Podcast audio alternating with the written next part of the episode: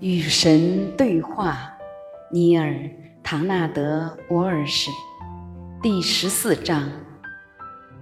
好了，我已经向你解释了它的一切：生命，它的运作方式，它的理由和目标。还有什么需要我解答的吗？我没有什么想问的了。我对这次难以置信的对话充满了感激，它真是包罗万象。回头去看看我最早提出的那些问题，我发现我们已经解决了前五个，它们分别和生活、金钱、关系、职业和健康有关。原本我还列出了其他问题。这你也知道的，但不知怎么回事，已经进行的讨论使得那些问题变得无足轻重。是的，不过呢，你问都问了，让我们快速地逐一回答他们吧。我们很快就要看完这份资料了。什么资料？我带来这里给你看的资料啊。现在。我们很快就要看完这份资料，赶紧把剩下的问题拿出来解决掉吧。六，我来到人世学习的业力功课是什么呢？我将要掌握些什么呢？你在人世没有需要学习的东西，没什么可供你学习，你只需要一起。也就是说，只需要重新成为我。你将要掌握些什么呢？你将要掌握的是掌握本身。七，有转世这回事吗？我曾经有多少次生命？在那些生命里，我都是什么？真的有业债吗？很难相信，仍然有人对此有疑问。我觉得真是难以想象，有许多完全可靠的人叙说过前生的经验，其中有些人还详细的、令人吃惊地描绘了前生发生过的各种事件。这些绝对可信的资料足以消除所有怀疑，他们绝不可能是被捏造或者杜撰出来。欺骗研究人员或者爱人的，你曾有过六百四十七次生命，因为你非得要准确的数字，所以我就告诉你，这是你第四百六十八次生命。在前生，你曾经是一切：国王、皇后、奴隶、教师、学生、大师、男性。女性、斗士、和平主义者、英雄、懦夫、杀人凶手、救命义士、智者、傻瓜，你曾是所有这些？没有，没有业债这回事。你的问题里提到的那种业债并不存在。债是某种必须或者应该偿还的东西。而你没有义务去做任何事情。尽管如此，仍有些事情是你想去做的，想要选择去经验的。而这些选择里面，有的源自你以往的经验。你对这些选择的欲望是以前的经验创造的。这是话语对你称为业的这种东西所能做出的最佳描绘。如果业是想要变得更优秀和更出色，想要进化和成长，想要把以往的事件和经验作为衡量的标尺的内在欲望，那么业确实存在，但业并无任何要求。从不提出任何要求，你和过去相同，永远是能够自由选择的存在。八，我偶尔会有强烈的通灵感，通灵这回事真的存在吗？我是通灵者吗？那些自称通灵的人是在跟魔鬼勾结吗？是的，通灵确实存在，你就是通灵者，每个人都是通灵者，没有人不具备你所谓的通灵能力，只不过有些人不去利用它而已。利用通灵能力。无非就是利用你的第六感，显然这不算跟魔鬼勾结，否则我就不会赐予你们这种感官。当然，也没有魔鬼可以让你们去勾结。将来也许在第二卷，我会详细地向你解释通灵能量和通灵能力的使用方法。会有第二卷呐？是的。让我们先来结束这一卷。九，做好事可以收钱吗？如果我选择在人世间从事治病救人的工作，也就是神的工作，我能变得非常有钱吗？或者这两者是互不兼容的？这个问题我已经回答过。十，性爱是好的吗？告诉我吧，这种人类经验背后的真正意义是什么？性爱如同某些宗教所说，纯粹是为了生儿育女吗？通过否定或者转化性能量，真的能够达到神圣或者光明的境界吗？没有爱可以性交吗？可以单纯为了身体的快感而性交吗？性交当然是好的了。再说。如果我不想你们去玩某种游戏，我就不会给你们那些玩具。你会给你的孩子你不想要他们玩的东西吗？用性爱去玩吧，用它去玩吧，它是非常好玩的。嗯，性爱简直是你用你的身体所能得到的最大乐趣。如果你单纯就物质经验而论的话，但是千万别通过滥用性爱来破坏性爱的纯真，破坏这种娱乐活动的欢愉与纯洁。别用性爱来谋取权利或达到不可告人的目的。别用性爱来满足虚荣心或者控制别人。别怀着任何目的来使用性爱，除非你们追求的是付出和分享最纯粹的快乐和最崇高的心悦。难道我没有选择一种美妙的方法来制造更多的你们吗？至于否定，我已经说过了。通过否定，不能获得任何神圣的东西。然而，等你们认识到更大的实在，你们的欲望将会改变。所以，如果有人对性活动或者其他身体活动没什么欲望，甚至根本就没有欲望，那也不足为奇。对某些人来说，灵魂的活动是最重要的，远比身体的活动更为愉快。各行其事，别做评判。你们应该把这八字真言当成座右铭。你最后那个问题的答案是这样的：你无需为任何事情找理由，只要找到动因就够了。找到你的经验的动因，记住，经验产生自我的观念。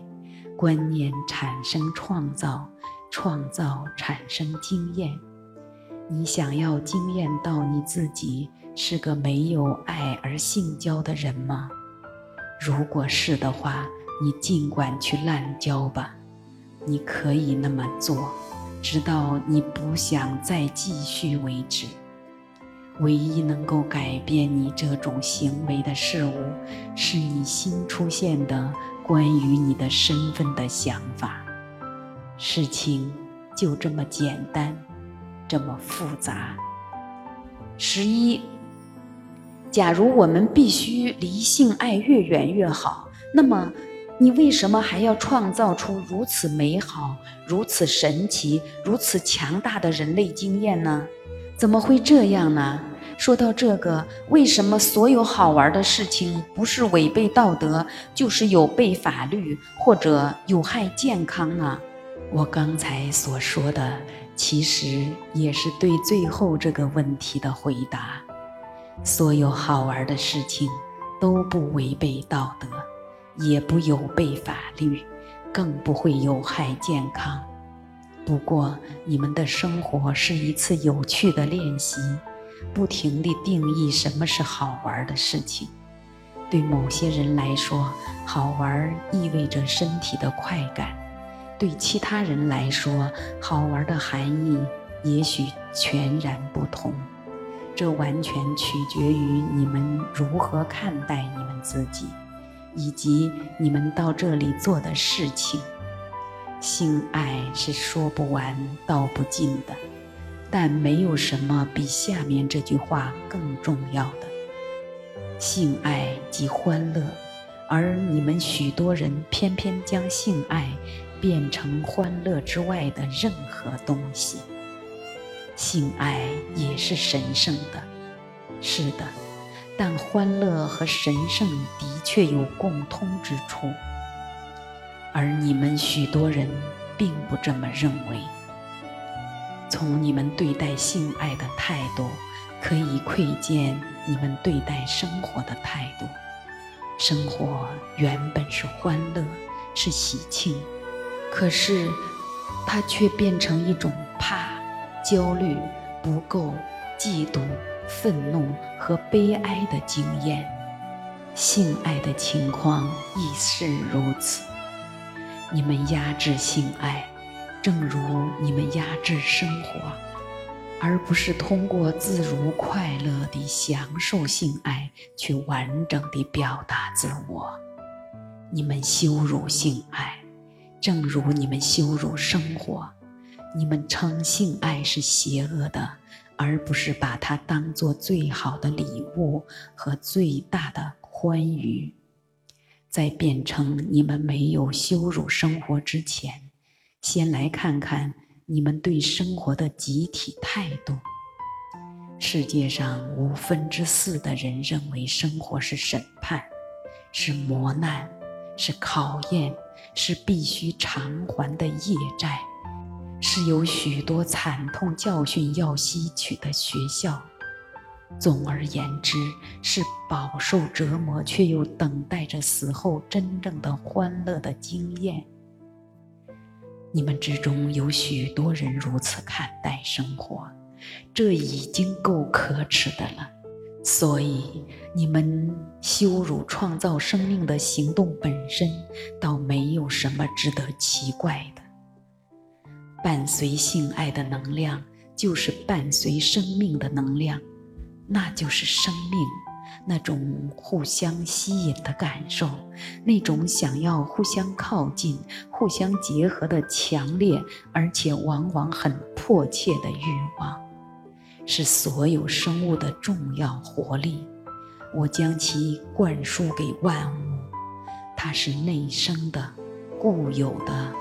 内在于太极的，你们围绕性爱建立了许多道德规范、宗教戒条、社会禁忌和情感传统，这些实际上使得你们无法去庆祝你们的存在。自由时间伊始，所有人想要的就是爱和被爱。自有时间伊始，人类去竭尽所能，使得自身不可能去爱和被爱。性爱是对爱、对别人的爱、对自己的爱、对生活的爱的非凡表达。因此，你们要爱它。在我们的下本书里，我们将会更加详细地讨论性爱，更加细致地探讨它的功能。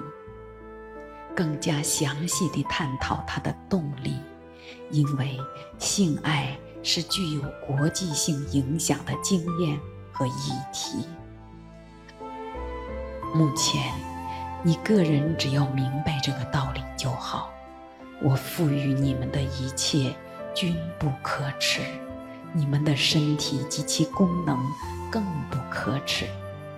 没有必要隐藏你们的身体或者其功能，也没有必要隐藏你们对他们以及彼此之间的爱。你们的电视节目毫无顾忌地展示赤裸裸的暴力，却不敢展示赤裸裸的爱。你们整个社会也都有这种倾向。十二，其他星球上有生命吗？曾经有外星人来过地球吗？我们现在正遭到外星人的监视吗？在有生之年，我们能否，我们是否能够看到外星生物的证据？那些确凿无疑、不容反驳的证据？各种生命形式都有其自身的神吗？你是万物之神吗？第一个问题是的，第二个问题是的。第三个问题，是的，我不能回答你第四个问题，因为那将迫使我预测未来，这是我不愿做的事情。然而，我将会在第二卷里讨论这种叫做未来的事情。我们也将会在第三卷里讨论外星生物和神的本质。我的神啊，还会有第三卷啊！我来把计划列在这里。第一卷涵括各种基本的真相、主要的意义，以及谈论各种重要的个人事物和问题。第二卷涵括更为深刻的真相、更为伟大的意义，以及谈论国际事务和问题。第三卷涵括你们现在所能理解的最大真相。以及讨论宇宙的事物和问题，各种宇宙的所有生灵正在处理的问题。我知道了，这是命令吗？不是。如果你还这么问，那么你就尚未读懂本书。这份工作是你选择的，而你也是被选择的。事情就是如此，你明白吗？明白。十三，乌托邦会在地球上出现吗？神会履行他的诺言，献身给地球人吗？有基督重临这回事吗？世界终会终结吗？世界会终结吗？圣经预言的世界末日是真的吗？有没有真正的宗教？如果有的话，是哪个呢？这些问题的答案足够写一本书，而且。将会占据第三卷的大量篇幅。我想让这一卷只讨论更多个人的事物，更多实际的问题。我将会在后续的卷册中探讨具有全球和宇宙意义的各种问题和事物。真的吗？我们暂时只谈这么多吗？我们不再聊下去了吗？你舍不得我啊？是啊，这次对话很好玩。现在我们就要结束啦。你需要休息片刻，你的读者也需要休息片刻。本书有许多需要去吸收，有许多需要去努力理解，有许多需要去深思。休息一阵吧，然后再思考这本书。在沉思书中的道理，别感到孤单，我永远与你同在。如果你有问题，日常的问题，我知道你现在就有，以后也将继续会有。你可以呼求我来进行解答。你不需要这本书的形式，这并非我对你说话的唯一方式。请在你灵魂的真相中聆听我，请在你的精神的安静处聆听我，请聆听我，在一切地方。每当你有问题，千万要认识到我已经给予回答，然后睁开你的眼睛去看你的世界。我的回答可能存在于已经发表的文章，存在于已经写下并正要宣读的布道文章，存在于设置之中的电影，存在于昨天才写就的歌曲，存在于爱人将要说出的话语，存在于将要结识的新朋友的心。我的真相存在于风声的低吟，存在于溪水的潺潺，存在于雷霆的霹雳，存在于雨水的滴答。它是泥土的质感，百合的芬芳，太阳的温暖，月亮的引力。我的真相是你有需要时最可依仗的帮助，它如夜空般美丽，如。如婴儿的笑声般单纯、清楚和可靠，它洪亮如剧烈的心跳，安静如天人合一时的呼吸。我将不会离开你，我无法离开你，因为你是我的造物和我的产物，我的女儿和我的儿子，我的目标和我的。自我。因此，如果你感到心烦意乱，不论你在何地，不论是在何时，请呼唤我，我将会出现，带着真相和光明及爱。致谢。我最想指出，本书的一切来源是生活的一切以及生活本身。其次，我最想要感谢我的灵魂导师，他们包括了所有的宗教的圣徒和智者。第三，我非常清楚地知道，我们所有人都能列出一张名单，名单上的人曾经对我们的生活造成的影响。极其有意义和极其深远，乃至我们无法对其进行分类或者描述。这些人与我们分享他们的智慧，把他们的真相说给我们听，以及他们无尽的耐心容忍我们的毛病和怪癖，并且忽略所有这些缺陷，只看到我们身上最好的优点。这些人在接纳我们的同时，也拒绝接受我们的某些部分。他们知道我们并没有真正的去选择这些部分，从而促使我们成长，促使我们从某种意义上变得越来越优秀。对我来说，这些人除了我的父母之外，还包括萨曼莎、格尔斯基、塔拉、珍尼尔、沃尔什。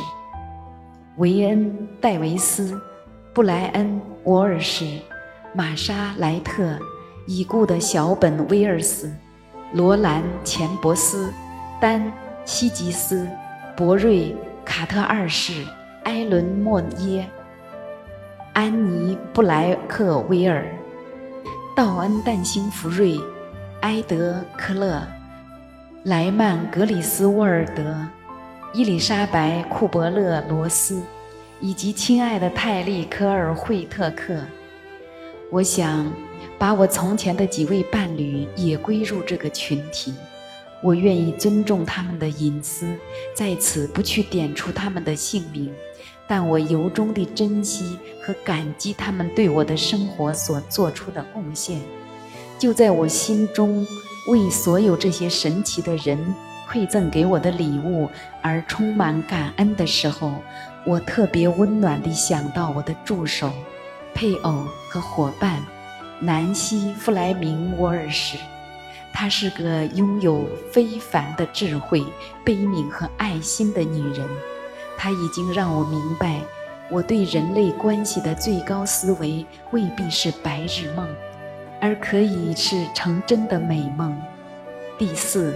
也是最后，我想要承认的是，有些人虽然与我素昧平生，但他们的生活和作品对我具有极大的影响。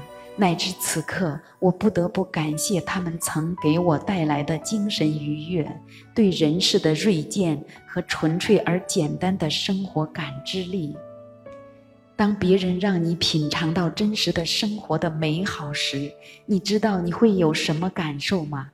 对我来说，这些人绝大多数是创造艺术家或者表演艺术家，因为我正是从艺术中获得灵感。正是在艺术中度过反思的时光，正是在艺术中找到了被表现得最完美的神。所以我感谢约翰丹福，他的歌曲触及我的灵魂，让他对未来的生活充满了新的希望。查理德巴赫，他的作品贴近我的生活，仿佛是我亲笔所写，描绘了许多我也曾有过的经验。芭芭拉史翠珊，她的导演、表演和音乐技艺反反复复地抓住我的心，让他去感受生活的真相，而不仅仅是去认识它。